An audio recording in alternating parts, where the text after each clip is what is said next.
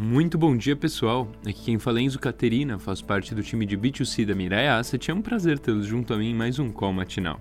Hoje é dia 19 de agosto, uma sexta-feira nubladíssima e fria aqui na Faria Lima, mas independente, hoje você vai ficar a par das notícias mais quentes do mercado.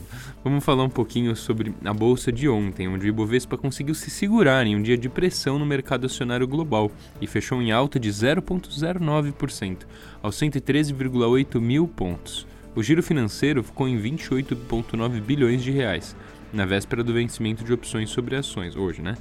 Na semana, o Ibovespa avança em 0,93%, no mês 10,32% e no ano 8,58%. Falando um pouquinho sobre hoje, a gente fecha a semana repercutindo as várias pesquisas divulgadas, mostrando poucas mudanças nas posições dos dois principais candidatos, o presidente Bolsonaro e o ex-presidente Lula. Em resumo, as pesquisas mostram que o Bolsonaro possui uma pequena vantagem no Sul, que é 14% do eleitorado, e no Centro-Oeste, 7%. Empata no Norte, com 8%, mas perde feio no Sudeste e no Nordeste. Segundo a Datafolha, o candidato do PT tem vantagem considerável no Rio de Janeiro, São Paulo e Belo Horizonte. Ainda é cedo para qualquer conclusão definitiva, mas no todo segue o candidato Lula em boa vantagem. O problema é que, se eleito, muito se questiona sobre sua agenda econômica. Ontem, comício, em, comício em, Belo Horizonte, ele negou que vai privatizar empresas e bancos públicos e deve dar fim ao teto de gastos. Sobre esse tema, continua o debate em torno da meta fiscal da dívida pública.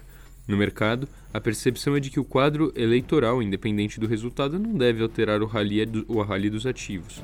A bolsa de valores barata, valorização cambial e a taxa de juros definida em 13,75%. Na agenda do dia por aqui, a gente vai ter a prévia do IGPM. Lá no exterior, a Alemanha tem o PPI de julho e no Reino Unido, as vendas de varejo. O Fed Boy Thomas Barkin fala e à tarde saem os dados da Baker Hughes.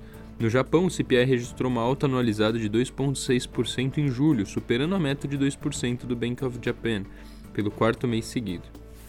Pessoal, essas foram as notícias de hoje. Uma excelente sexta-feira e bons negócios. Um grande abraço.